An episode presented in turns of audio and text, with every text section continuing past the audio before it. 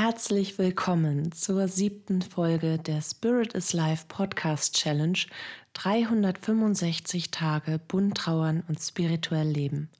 Jeden Tag hilfreiche Impulse für deine Trauerreise und eine Menge Wunder auf deinem Weg. Bist du dabei?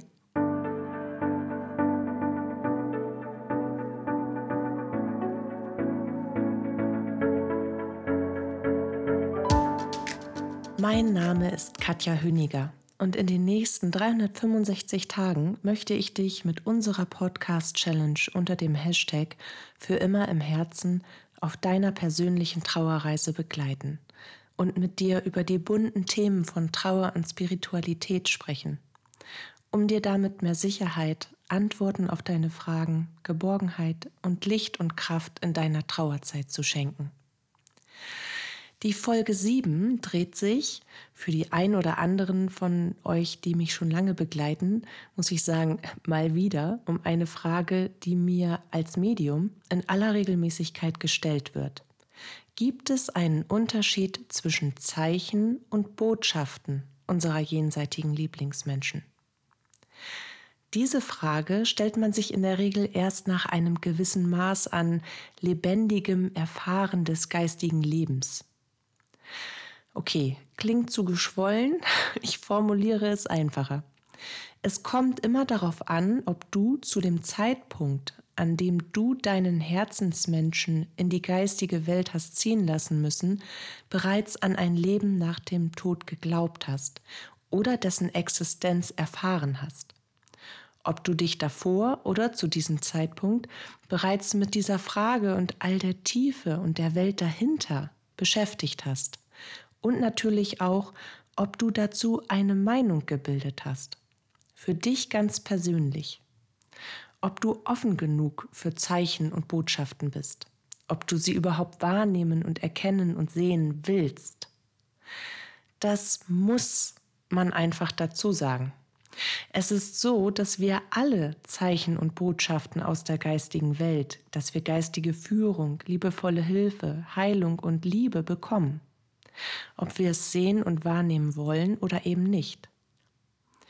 Irgendwann erkennen wir etwas, das uns unerklärlich scheint, und entweder nehmen wir es bewusst wahr und an, oder wir lassen diese Erfahrung weiterziehen und gehen nicht näher darauf ein.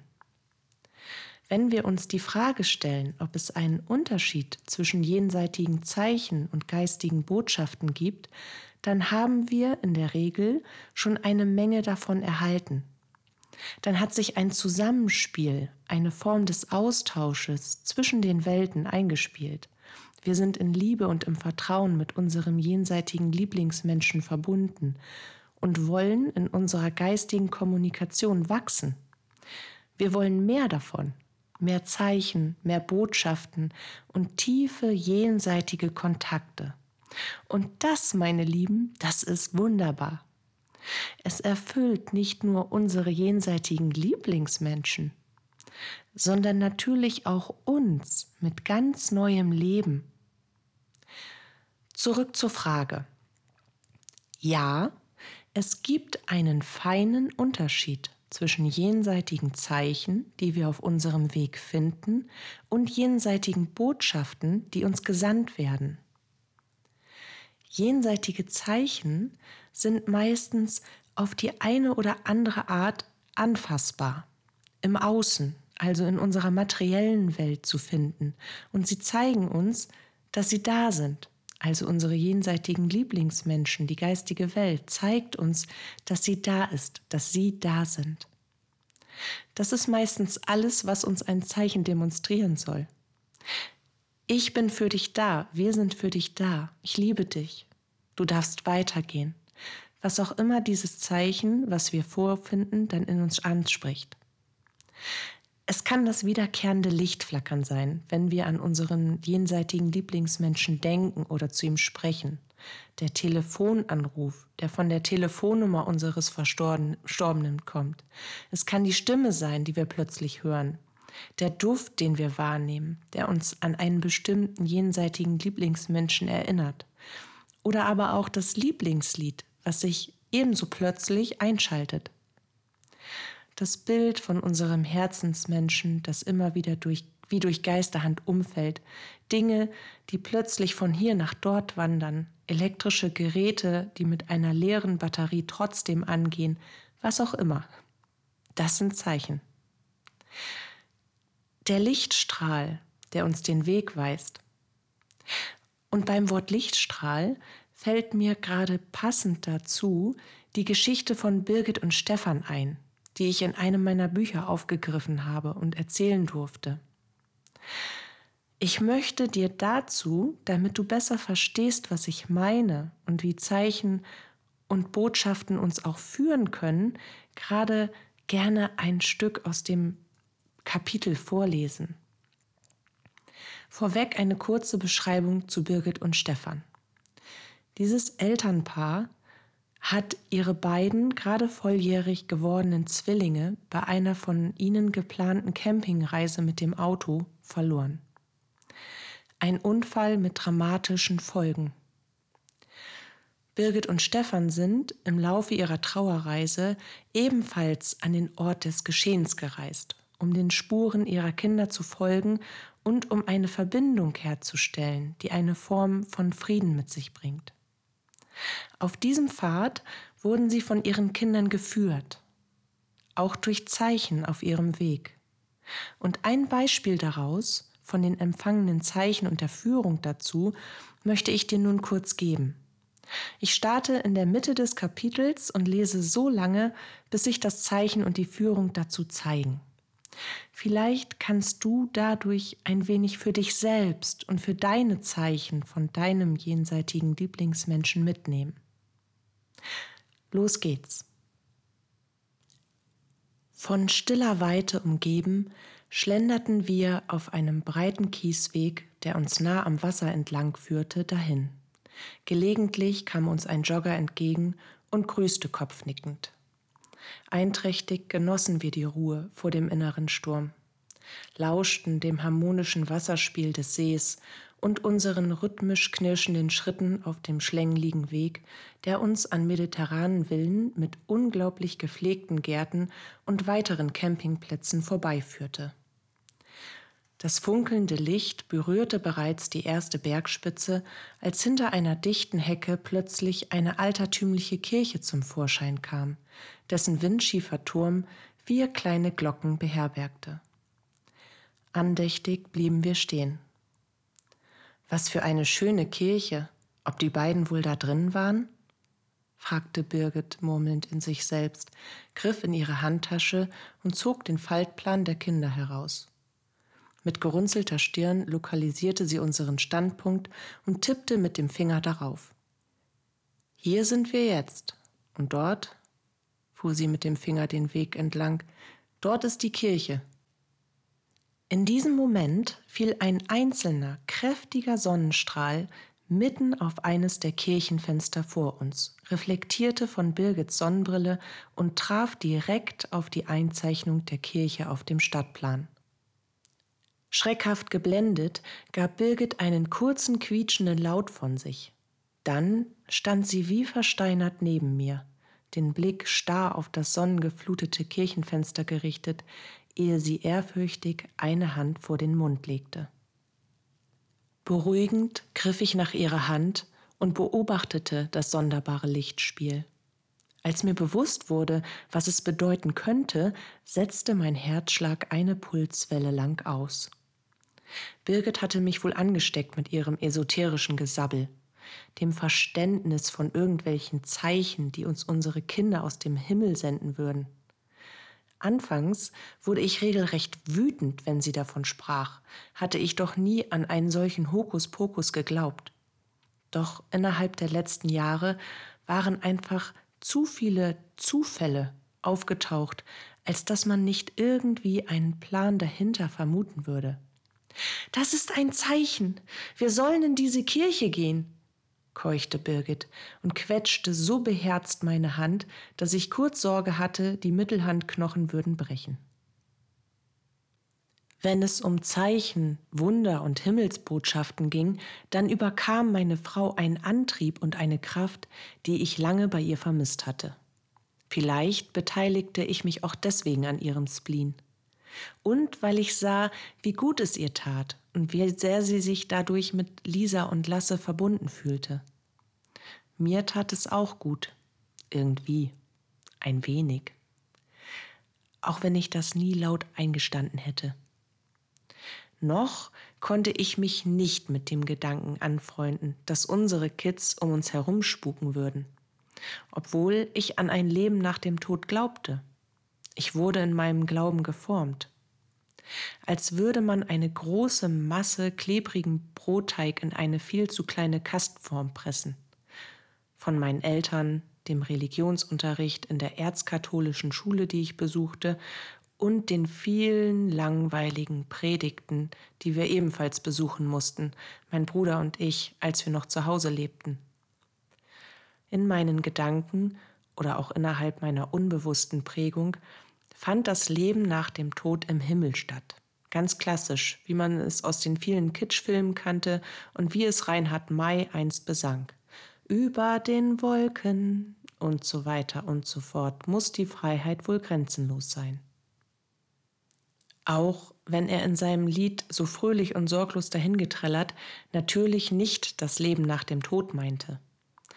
Doch immer, wenn ich diesen Uralt-Hit hörte, zufällig im Radio zum Beispiel, dann musste ich unweigerlich an unsere Kinder denken und fragte mich im gleichen Atemzug, ob sie wohl nun auch frei waren, dort, wo ich sie vermutete, im Himmel. Dass es auf eine gewisse Art und Weise weitergehen würde, daran hegte ich keinen Zweifel mehr. Zu ausdrucksstark und fast schon paranormal waren diese Zeichen gewesen, die sich auch mir ganz deutlich präsentierten. Wie oft hatte ich eine ihrer Stimmen unsere Namen rufen hören, lange nachdem sie bereits tot waren. Ich sah sie für den Bruchteil einer Sekunde aus dem Augenwinkel heraus in ihr Zimmer huschen. Einmal zum Beispiel fiel ein Bild von ihnen von der Wand, währenddessen wir uns gerade über genau diese Situation, in der das Foto aufgenommen wurde, unterhielten. Auch träumte ich von ihnen. Träume, die so real waren, dass sie unmöglich als zusammenhangloses Wirrwarr aus Verarbeitungswahn meines Unterbewusstseins stammen konnten. In einem Traum sprach Lasse sehr intensiv zu mir und erklärte, dass wir keine Schuld an ihrem Tod haben würden und dass es ihm gut gehe. Ich wachte völlig verstört auf. Das Gesicht klatschnass und kochend heiß presste ich es verzweifelt in mein von Tränen durchnässtes Kissen, damit Birgit nicht von meinem tiefen Schluchzen geweckt wurde. Als ich wieder zu Atem kam, stieg mir Lasses persönlicher Duft in die Nase, eine Mischung aus diesem Aknezeug, das er von seinem Hautarzt verschrieben bekam, und dem Deodorant, welches er benutzte. Nun komm schon und steh nicht wie angewurzelt da, murrte Birgit, zerrte ungeduldig an meinem Arm und holte mich damit aus meinen Gedanken. Mit weitgreifenden Schritten und einem Tempo, mit dem sie jeden Profi-Walker lässig überholt hätte, schliff sie mich strauchelnd hinter sich her. Das Bild hätte sicher eine große Reichweite auf Instagram erzielt und den Titel Zwergenfrau schleift Riesenklops Hashtag Frauenpower tragen können. Wir schritten links an der Kirche vorbei und folgten einem schmalen Sandweg, der uns einmal um das Gebäude herum an die Hauptseite führte. Das hölzerne Eingangstor war beeindruckend, so hoch wie ein mittlerer Apfelbaum und von wunderschönen Schnitzereien verziert. Durch die dunkelbraunen Türen, die zu beiden Seiten weit geöffnet waren, gelangten wir in den kleinen, wirklich sehr düsteren Zwischenflur. Von dort führten, wieder links und rechts abgehend, zwei weitere, viel kleinere Eichentüren in die Kirche hinein. Diese allerdings standen nicht offen. Birgit ging voraus und drückte beherzt gegen den Messingknauf der rechten Tür, die sich wiederum schwungvoll öffnete. Eine Wolke unterschiedlicher Gerüche, ich machte Weihrauch, Myrrhe, lackiertes Holz und Ehrfurcht aus, begleitete uns ins Kircheninnere. Über schwarz-weißes Fliesenmuster schritten wir, ein wenig eingeschüchtert von all dem imposanten Glanz und Gloria der Innendekoration, andächtig über den Mittelgang bis vor den Altar. Doch dann wussten wir nicht, wohin mit uns. Hier standen wir nun vor diesem riesigen Schreibtisch aus Marmor, ganz allein in einer Kirche mitten in Italien, ohne Plan, was wir hier tun sollten. Nervös bemerkte ich, dass Birgit immer unruhiger wurde. Ich hatte keine Ahnung, wonach sie Ausschau hielt, doch ihre Augen huschten angestrengt durch den Kirchenraum, als wartete sie auf eine getroffene Verabredung.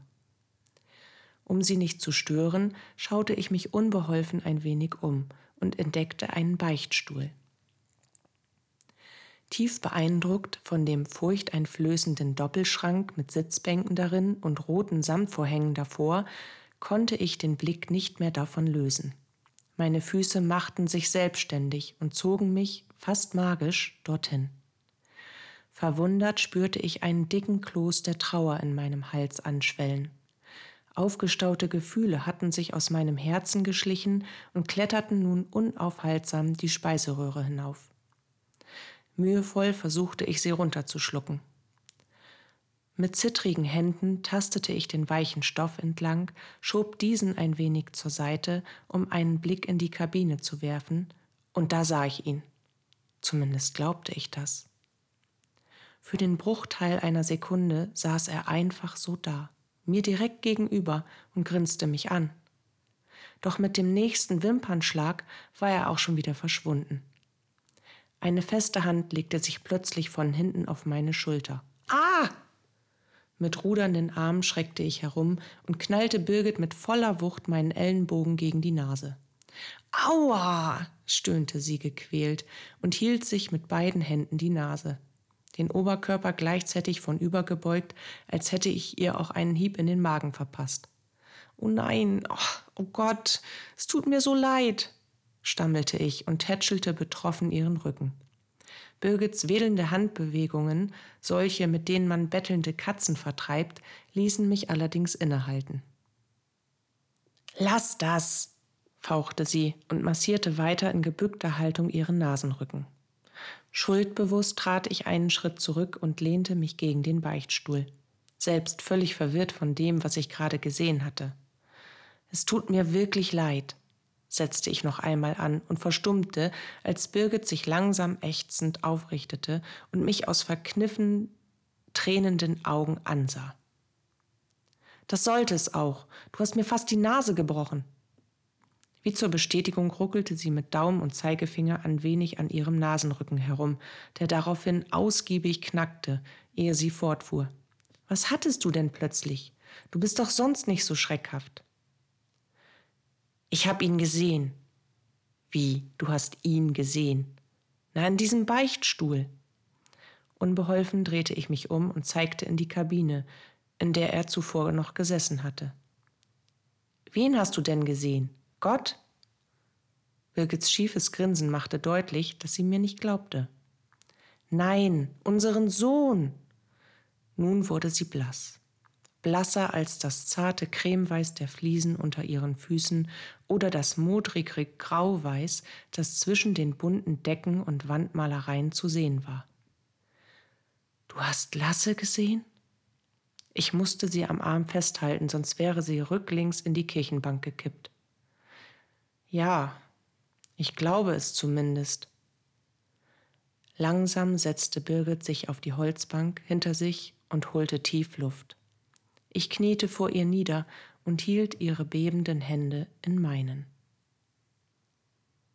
Und damit beende ich jetzt diesen kurzen Auszug aus dem Kapitel und damit auch aus der Geschichte von Birgit und Stefan. Wir haben gesehen, manchmal führt uns ein Zeichen, das wir als solches identifizieren, also auch in eine bestimmte Richtung auf unserem Weg.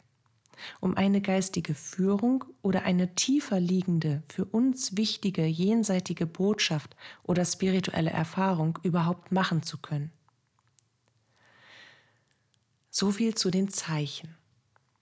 Botschaften wiederum, jenseitige Botschaften, können ebenso äußerlich auf uns zukommen durch das Wahrnehmen eines bestimmten Textabschnittes, einer Passage in einem Lied, dem, was uns durch einen anderen Menschen gesagt wird und was wir daraufhin unmittelbar in uns mit dem, was wir vorhaben zu tun, verbinden.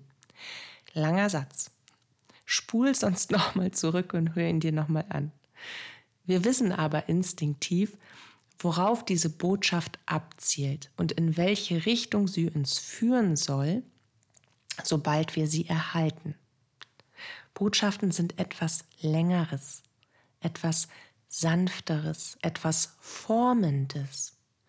Botschaften können natürlich auch über einen jenseitigen Kontakt zu uns kommen, den wir zum Beispiel im Traum erfahren oder in einer geführten Meditation oder auch in einer eigenen Meditation, in der plötzlich als inneres bewegtes Bild unser jenseitiger Lieblingsmensch erscheint. Es sind in der Regel innere Eingebungen, die wir erhalten. Wir empfangen Botschaften also am häufigsten über unsere inneren Sinne. Um hierzu einen wirklich konkreten Eindruck von Zeichen und Botschaften zu erhalten und auch zu lernen, mit ihnen zu arbeiten, ihre Unterschiede zu begreifen und mit ihnen umgehen zu können, empfehle ich dir von Herzen gerne mein Webinar über die Grundlagen von jenseitigen Zeichen und Botschaften. Dieses Webinar findest du auf meiner Homepage Spirit is Live unter dem Menüpunkt Webinare. Es hilft dir sehr, ein tieferes Verständnis für den Austausch und die Kommunikation zu deinem jenseitigen Lieblingsmenschen zu entwickeln. Und es begleitet deine Anfänge deiner persönlichen Jenseitskontakte. Für den heutigen Tag und auch für alle weiteren wünsche ich dir von Herzen viele Wunder und vor allem noch mehr geistige Zeichen und Botschaften auf deinem Weg und viel Erfüllung und Liebe in dir, in deinem jenseitigen Austausch. Fühl dich von mir fest umarmt und auf ein Wiederhören, deine Katja.